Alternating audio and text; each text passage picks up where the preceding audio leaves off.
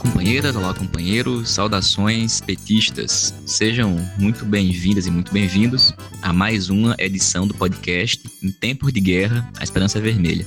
Hoje é segunda-feira, dia 7 de junho. Eu sou Patrick e conduzo a conversa junto com vocês.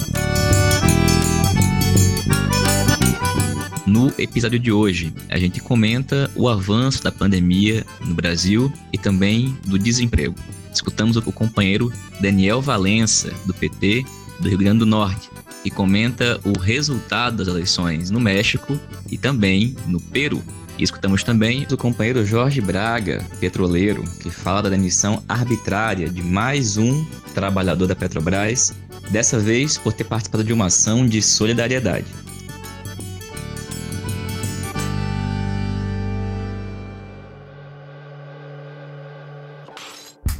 Pessoal, a gente começa a edição de hoje trazendo algumas informações e números em relação à pandemia. Esse mês de junho começou com o país ultrapassando a marca das 460 mil mortes. E hoje, segunda-feira, dia 7 de junho, o número já está em 474.414 pessoas mortas. Foram 1.010 mortes registradas somente nas últimas 24 horas. O mês de junho também é o mês que marca o início oficial do inverno. inverno que, em algumas regiões do país, causa uma queda nas temperaturas, em especial nas regiões sul e sudeste, e com isso, uma recorrente piora nas doenças respiratórias. E por isso, uma grande preocupação com as implicações na pandemia.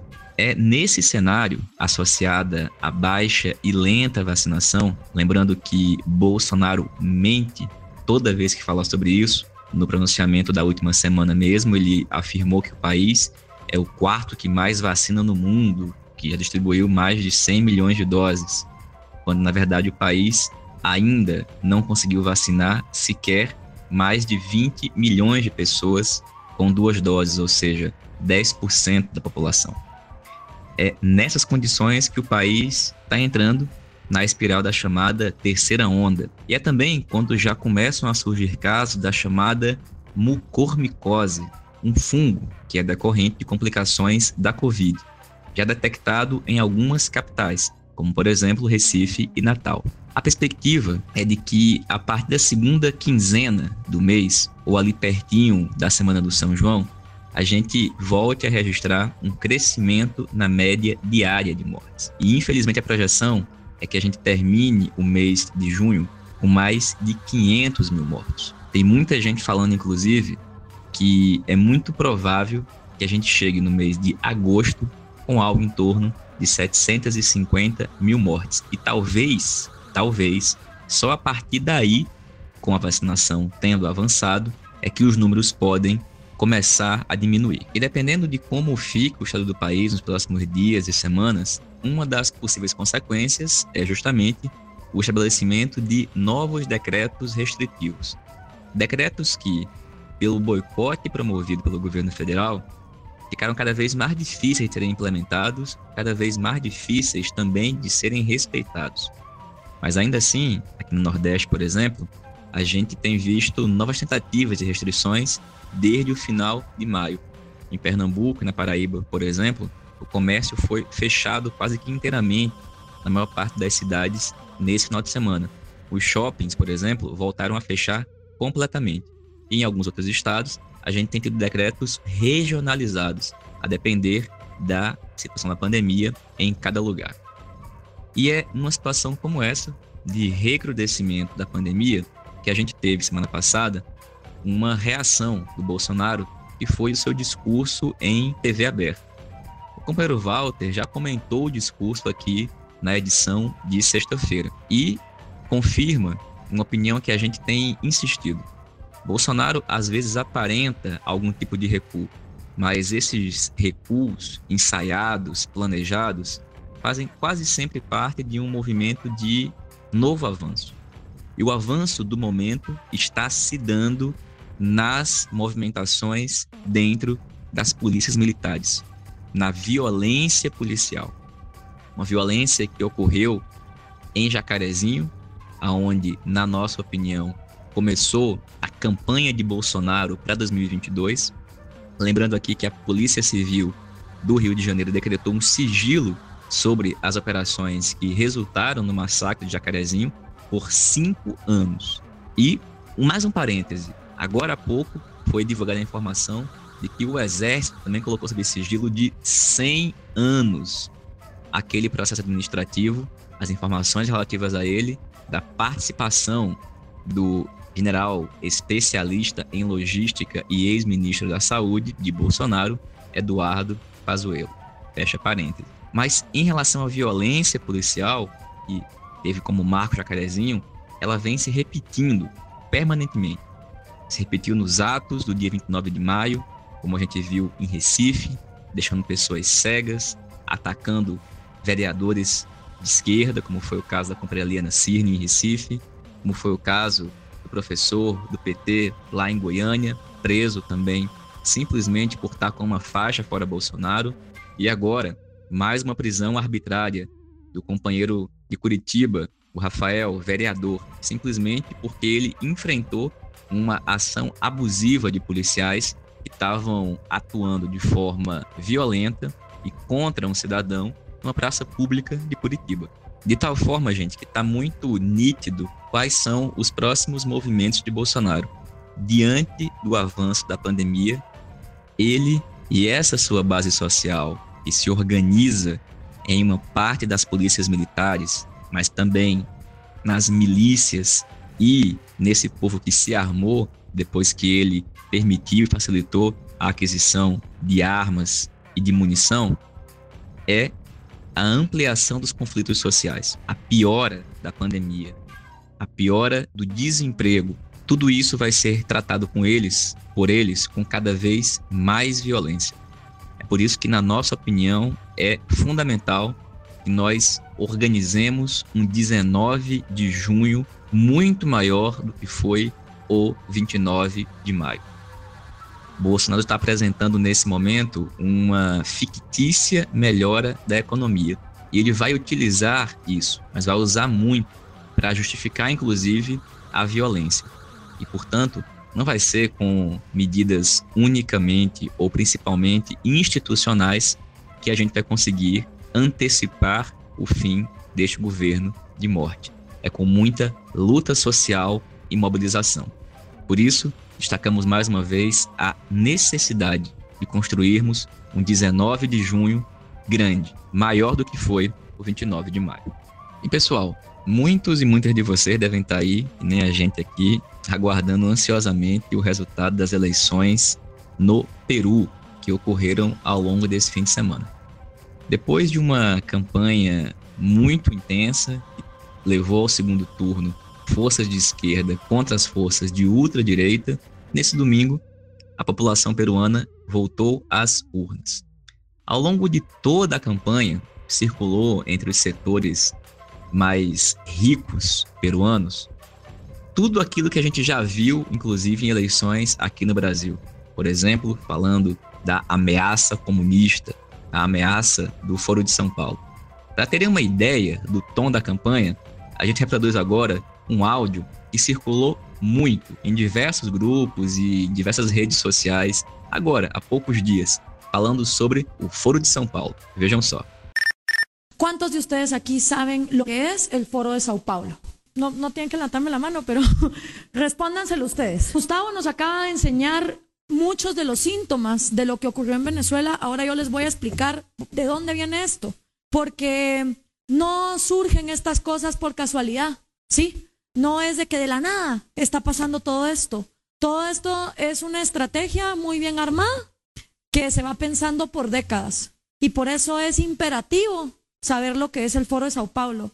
Una amenaza sea mucho más fácil de ser infiltrada. Este señor está hablando en el año 1998, ¿ok? Como muchos cubanos le dijeron a los venezolanos, tengan cuidado porque Chávez se escucha igual que se escuchó Fidel Castro a principios de los 60. ¿Y qué hicieron los venezolanos? Se burlaron de los cubanos. Les dijeron exagerados, les dijeron estás en fantasía, Cuba es una isla, nadie puede ir a rescatarla. En cambio, Venezuela es vecina de Colombia, es vecina de Brasil. Eso aquí no va a pasar.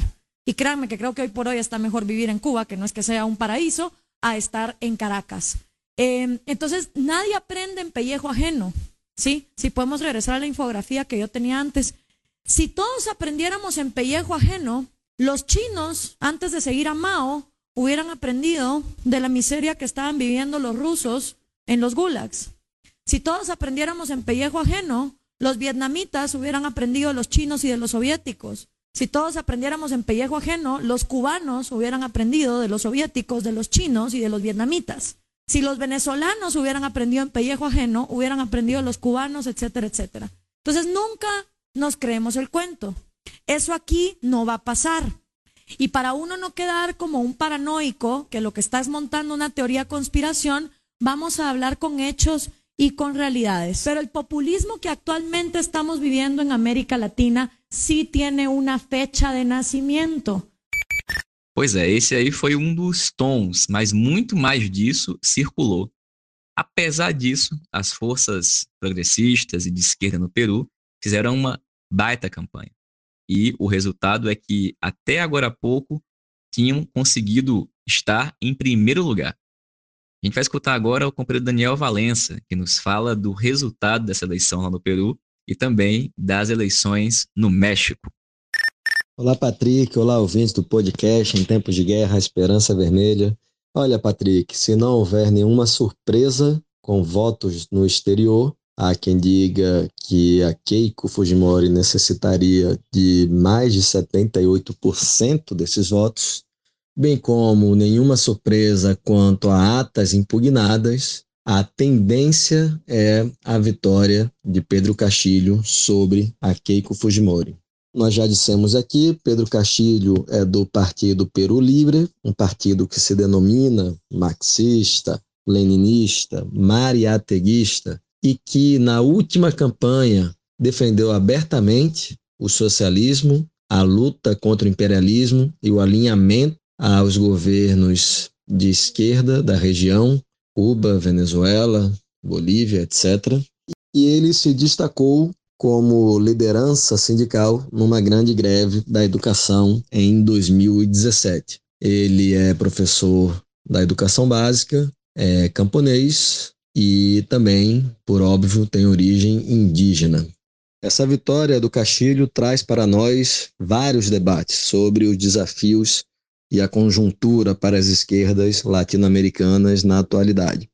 É bom lembrar que no primeiro turno, ao longo da maior parte do período eleitoral, a candidatura do Castilho era totalmente inviável e quem ocupava um espaço à esquerda era Verônica Mendonça, que, por deslocar-se para o centro, tentando atrair determinada parcela do eleitorado e passar para o segundo turno, é bom lembrarmos, eram quase 20 candidaturas, todas estavam ali muito coladas umas nas outras, nenhuma com maior destaque. Ao fazer isto, a Verônica perdeu uma parte da sua base e abriu espaço para que o Pedro Castilho arrastasse 19,1% dos votos no primeiro turno, levando em consideração a quantidade de candidaturas, uma margem expressiva de votos.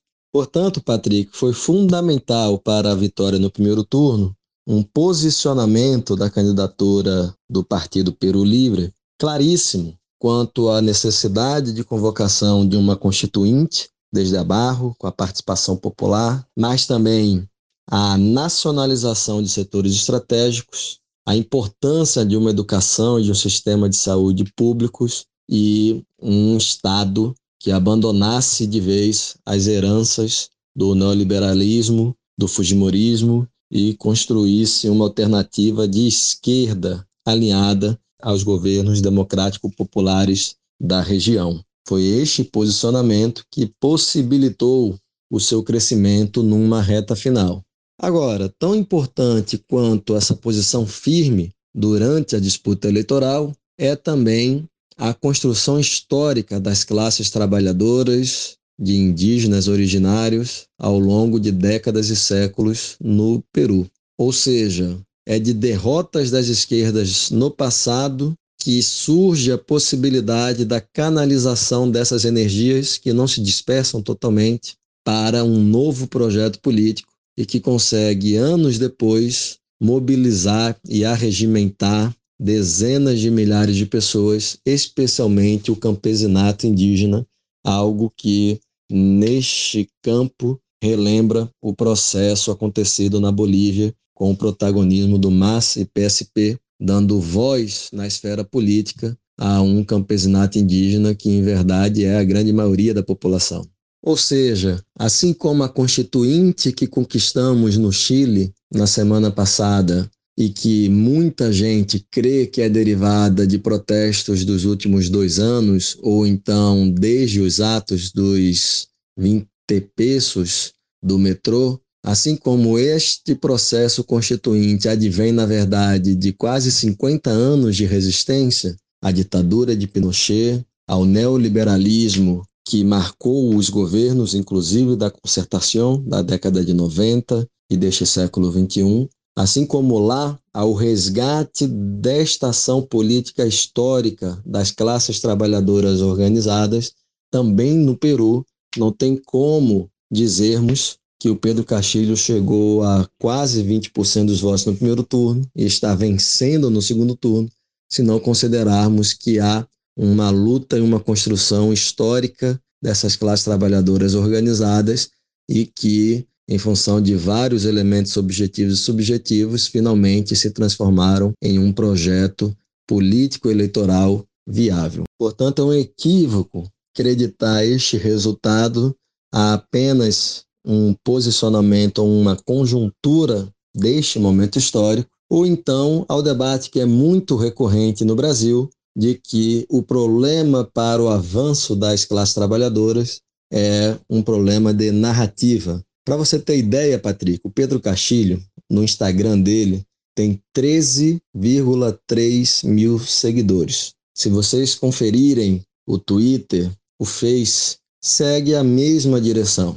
Ou seja, na verdade, a vitória é de um enraizamento e organização das pessoas, e não de determinado discurso ou determinada narrativa, como aqui no Brasil, a todo tempo se tenta deslocar todo o processo de luta de classes para a discussão sobre a questão da comunicação e principalmente da narrativa. Agora, é claro que tudo isso só foi possível em decorrência da crise econômica, política, sanitária sem precedentes que vive a América Latina e vive também o Peru. Pedro Castilho, quando assumir, terá muitas dificuldades. A primeira delas é que a composição do Congresso é totalmente diluída. A segunda é que o resultado eleitoral mostra aquilo que José Carlos Mariátegui afirmava há quase 100 anos atrás, que o Peru está cindido em dois, e essa cisão ela é regional,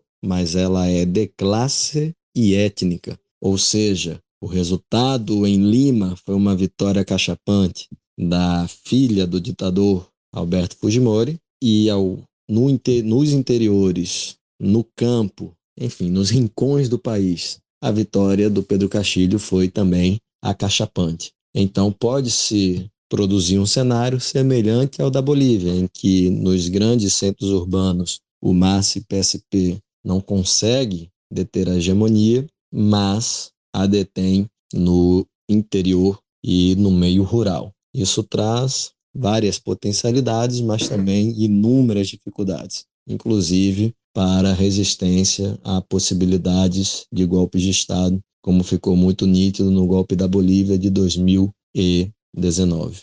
Patrick, outro assunto que eu gostaria de comentar é que surgiram muitas críticas de que entre as duas candidaturas não teriam diferença, porque o Castilho ele seria conservador em determinados temas. E é interessante isso, Patrick, porque principalmente entre um grupo, enfim, setores da esquerda, decoloniais, culturalistas, se afirma a cosmovisão indígena, se afirma, por exemplo, não roubar, não mentir, não ser preguiçoso, ou seja, que os valores indígenas seriam valores superiores aos da modernidade.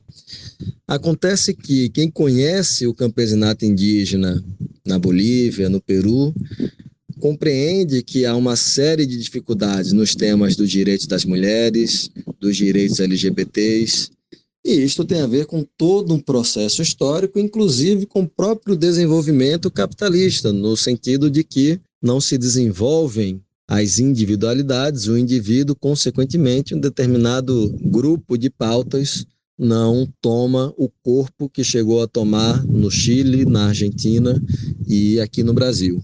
Por outro lado, é bom lembrarmos que no Brasil a união de pessoas de mesmo sexo se conquistou a partir de decisão da Suprema Corte Federal. Não foi por conquista de nossos governos, nem, por exemplo, conquistamos o aborto seguro e legal durante os nossos governos. O que eu estou querendo destacar com essa discussão? Que muitos companheiros e companheiras de esquerda tentam minimizar esse feito que está acontecendo no Peru trazendo um debate que ele não se conforma com a nossa realidade atual e mesmo assim é um debate desconsiderando a realidade concreta da luta de classes e da luta política no Peru. Mas destaco também que no segundo turno, a partir do debate com a candidatura da Verônica, Sim, o Pedro Castilho recuou em relação a posições conservadoras nos direitos de pessoas LGBTs, mulheres, etc. E que eu compreendo que, instalando o processo constituinte, temos sim boas chances de avançarmos nestas questões, como avançaremos, muito provavelmente, na Constituinte chilena.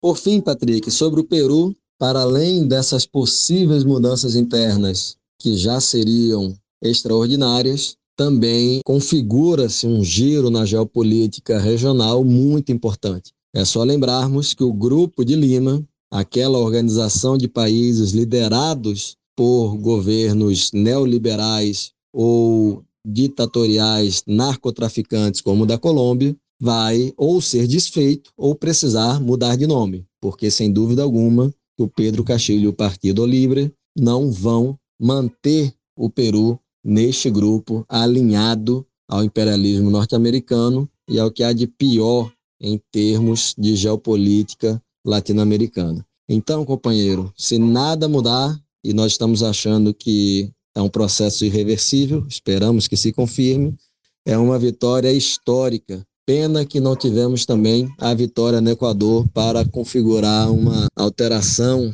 ainda mais firme na correlação de forças da região. Patrick, também aconteceu nesse domingo um super processo eleitoral no México, o maior de sua história, e que teve como resultado o avanço do partido do López Obrador, o Morena, nas governações, ou seja, de 15 governos, algo semelhante aos nossos governos estaduais, eles conquistaram 11. Ao mesmo tempo, Morena sofreu derrotas em cidades importantes na governação de Cidade de México. E, por outro lado, no Parlamento Nacional, a sua bancada diminuiu de 257 para 190, sendo seguido pelo PAN com 81 cadeiras. Então, o governo de López Obrador perde cadeiras importantes para futuras pretensões de mudanças constitucionais ou mudanças com algum quórum qualificado. É isso, Patrick. Forte abraço. Fora Bolsonaro, impeachment já. Valeu, Daniel. Obrigado, companheiro. E, gente, vamos escutar agora o companheiro Jorge Braga. O Braga é de Salvador, na Bahia, e comenta a decisão da Petrobras de demitir mais um funcionário. Dessa vez, por ter participado de uma ação de solidariedade. Olá, Patrick. Olá, ouvinte do podcast Em Tempos de Guerra, Esperança Vermelha. Hoje eu vim para comentar aí um ato de perseguição política gravíssimo, né, realizado pela Petrobras, que consistiu num processo de demissão por justa causa de um companheiro, Alessandro, do Sindipetro Norte Fluminense, devido a ele dar apoio e solidariedade através de doação de cestas básicas e itens de necessidade básica para uma ocupação em Itaguaí. Né? Essa ocupação foi realizada em um terreno da Petrobras, que a Petrobras já não fazia uso há um bom tempo, e aí um conjunto de famílias fez a ocupação desse terreno para utilização como moradia, né? E o companheiro Alessandro ele faz parte do grupo Petroleiro Solidário, que tem feito aí diversas ações de entrega de cesta básica e também da questão da venda de gás a preço justo, né? O custeio de botijões de gás. Então, dentro dessa ação de solidariedade à ocupação, a Petrobras identificando o companheiro que era da empresa, né, que participava e que é empregado, funcionário, classificou como se o companheiro fosse um dos organizadores do processo de ocupação e utilizou dos seus mecanismos internos para realizar a demissão. Nós sabemos que isso é completamente injustificado e é um ataque à organização sindical e também à organização dos trabalhadores como um todo, já que visa interromper ações de solidariedade. Toda a solidariedade nossa ao companheiro Alessandro, toda a solidariedade à ocupação dos trabalhadores que realizaram lá na cidade de Itaguaí, reivindicando aí aquilo que é tão importante para a gente, que é a moradia, um teto, um lugar para morar. Então, nossa solidariedade, companheiro Alessandro aí do Norte Fluminense. Estamos na luta e seguimos aí com nossas ações de solidariedade para que o povo que está nesse momento aí precisando de tanta comida, precisando de tanta gente voltou a passar fome, morar na rua. Então são coisas básicas que as pessoas precisam aí e os petroleiros não vão se furtar a estar tá realizando suas ações de solidariedade. Valeu, Patrick, muito obrigado. Valeu, Braga. Obrigado, companheiro. E pessoal, essa foi mais uma edição do podcast Em Tempos de Guerra, a Esperança Vermelha. Como vocês sabem, um programa totalmente construído por meio de troca de áudio de WhatsApp com militantes do PT espalhados por todo o país. Convidamos vocês a estarem com a gente na próxima sexta-feira e também assistirem ao programa Antivírus, da próxima quinta-feira, às 19 horas, no YouTube e no Facebook do canal Página 13 e sempre recomendamos que acesse o site da ELAP, a Escola Latino-Americana de História e Política, que essa semana inicia um novo curso sobre análise de conjuntura, na quarta-feira. Acessem o site, vejam os cursos. Nos encontramos em breve, saudações petistas e até mais.